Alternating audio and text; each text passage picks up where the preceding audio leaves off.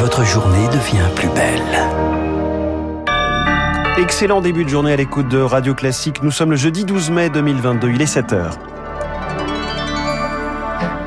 La matinale de Radio Classique avec François Geffrier. Lundi, c'est fini le masque dans les transports, une première en deux ans. Mobiliser, convaincre et renflouer les caisses, objectif du Front National à un mois des législatives, 569 candidats investis hier. À la une également, la situation sur le terrain en Ukraine et puis une possible remise en, semi-liberté pour Pierre Alessandri. Après ce journal, 7h10, les entreprises et Emmanuel Macron peuvent dire merci à la Cour de cassation qui valide le plafonnement des indemnités au prud'homme. Ce sera l'édito de François Vidal. 7h15, les matières première actualité numéro 1 du moment, du pétrole aux céréales. Je reçois le grand spécialiste Philippe Chalmin. 7h25, encore un dîner des adieux ce soir pour le gouvernement. Ce n'est pas le premier, peut-être pas le dernier non plus. Ce sera l'info politique de David Doucan. Radio. Classique. Le journal de 7 heures de Léa Boutin-Rivière, deux ans qui nous accompagnait. À partir euh, de lundi, plus d'obligation de porter le masque dans les transports. C'est une annonce hier du ministre de la Santé Olivier Véran, justifiée par une situation sanitaire en constante amélioration. 16% de cas en moins sur une semaine. Alors attention, le masque ne sera plus obligatoire, mais il est recommandé. Michel Carles, infectiologue et chef de service au CHU de Nice. L'idée que ce n'est plus obligatoire ne doit pas être accompagnée de l'idée que ça ne sert plus à rien. L'intérêt de la mesure persiste et les conditions de circulation virale justifient que ça reste une préoccupation pour tout le monde. Je pense qu'il faut qu'on diffuse largement ces messages-là pour éviter le risque qu'il y ait un abandon général de ces mesures de protection et une reprise de l'épidémie. Ce qui est certain, c'est que le risque de contamination est directement associé à la capacité de renouvellement de l'air en espace confiné. Dans les avions où il y a un renouvellement a priori de l'air qui est important, euh, on peut considérer que ce renouvellement est acquis. Mais euh, évidemment que si vous êtes assis à côté de quelqu'un qui est euh, de virus, le risque de contamination reste élevé. En Corée du Nord, à l'inverse, confinement national décrété après la détection de ce qui est officiellement le tout premier cas de Covid-19. Les États-Unis, eux, s'apprêtent à passer la barre du million de morts avec 998 000 décès hier. Après la République en marche et la nouvelle union à gauche, le Rassemblement national en route pour les législatives. 569 candidats investis hier, dont la présidente du parti, Marine Le Pen, et sa sœur Marie-Caroline, mais pas Jordan Bardella, leader par intérim. Objectif, remobiliser et remettre les finances à flot.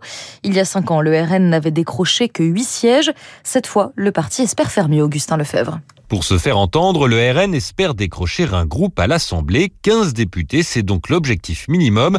Et pour que ce groupe soit le plus large possible, Jordan Bardella, président du parti par intérim, veut mobiliser au-delà de son camp. J'en appelle aux Français patriotes de gauche ulcérés par la dérive anti-républicaine d'une union qui a perdu sa boussole républicaine. J'en appelle aux électeurs patriotes sincères de LR. J'en appelle aux électeurs d'Éric Zemmour. Venez avec nous et donnez de la force à vos convictions. Un appel aux électeurs, mais pas d'accord d'appareil malgré les tentatives d'Éric Zemmour. Pas besoin d'un allié aussi faible, laisse entendre Jordan Bardella car les résultats de la présidentielle laissent présager des victoires dans des territoires où le RN n'avait pas encore d'implantation, selon la chercheuse Valérie Higounet, spécialiste de l'extrême droite. Il semblerait euh, que certains euh, territoires ruraux soient gagnés euh, par le RN. Je ne dis pas que les territoires favoris du Rassemblement national vont changer, mais vont certainement évoluer. Avec une dette qui s'élevait à près de 24 millions d'euros fin 2020, les finances du RN sont dans le rouge. Le parti compte aussi largement sur ses législatives pour renflouer ses caisses. Chaque élu lui rapporte 37 400 euros par an d'aide publique. Et politique également avec cette plainte en diffamation d'alliance contre Jean-Luc Mélenchon. Le leader de la France Insoumise a qualifié ce week-end le syndicat policier de factieux, un syndicat qui réclame selon lui le pouvoir de tirer sur les gens. Autre dossier du jour où l'on reparle de la Corse, Pierre Alessandri fixé sur son sort aujourd'hui. Va-t-il ou non bénéficier d'un aménagement de sa condamnation? La Chambre d'application des peines antiterroristes se prononce sur la demande de remise en semi-liberté de ce militant corse condamné pour l'assassinat du préfet Erignac. Troisième demande en ce sens depuis 2017. Les deux fois précédentes, la justice avait accepté, puis la Cour d'appel avait refusé. Cette fois, au vu du contexte, cela pourrait être différent. Elodie Wilfried. Pour les proches de Pierre Alessandri, son dossier de demande d'aménagement de peine est solide et les gages de réinsertion sont là. Son comportement a été exemplaire en détention et surtout, il a trouvé un emploi auquel il se rendra la journée avant de retourner le soir en prison. Pour autant, le chemin vers la semi-liberté est encore long. Le tribunal peut rendre un avis favorable et le parquet faire appel dans la foulée. Un avocat pénaliste spécialiste des questions terroristes précise, dans ce domaine, le parquet fait presque systématiquement appel, un appel suspensif qui bloque l'application de la décision de première instance. Un point est au centre des débats. Cette libération peut-elle causer un trouble à l'ordre public ou pas?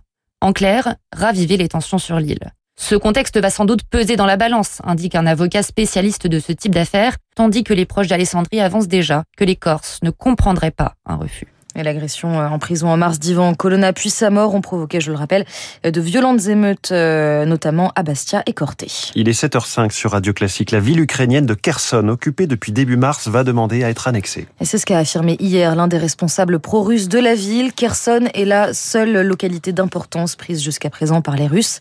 Malgré la poursuite des combats, le Kremlin peine à atteindre ses objectifs. La ville de Kharkiv, par exemple, est progressivement libérée de la menace, selon Volodymyr Zelensky. Le président ukrainien s'est d'ailleurs adressé hier aux étudiants français, 900 élèves de Sciences Po, Polytechnique et de la Sorbonne, pour lesquels il a conservé son fameux t-shirt vert, mais a quitté son ton habituel. Une forme de pari sur l'avenir, selon Valentina Dimitrova, maîtresse de conférences en sciences de l'information et de la communication à l'Université Lyon 3. C'est un format qui lui permet d'être euh, moins rattaché à la forme du discours, d'être un peu plus proche, peut-être authentique, en mettant euh, en avant le fait qu'il est accessible euh, malgré son statut et donc qu'on peut échanger avec lui presque d'égal à égal. Ce format-là, c'est s'adresser à des élites qui sont en train de se former, à des élites politiques futures, comme les étudiants de Sciences Po. La question qui se posera sûrement, c'est la question de l'après-guerre et dans cette question de l'après-guerre, la question de la place de l'Ukraine en Europe, la question de la place de l'Ukraine dans le monde, je pense que c'est là-dessus qu'il vise sur l'avenir, sur les nouvelles générations. Et concernant l'Ukraine toujours, le Conseil des droits de l'homme de l'ONU réunit aujourd'hui, rendez-vous réclamé par Kiev, qui souhaite enquêter sur de potentiels crimes de guerre à Boutcha notamment. Merci Léa Boutin-Rivière. Prochain journal à 7h30 avec Charles Bonner. Dans un instant, l'édito de François Vidal. Enfin, un peu de stabilité juridique qui fait souvent défaut à l'économie française. Le plafonnement des indemnités au prud'homme est confirmé par la Cour de cassation. Puis cette question, va-t-on vraiment manquer de céréales? Philippe Chalmin, professeur à Dauphine et directeur de Cyclope, est mon invité Radio Classique.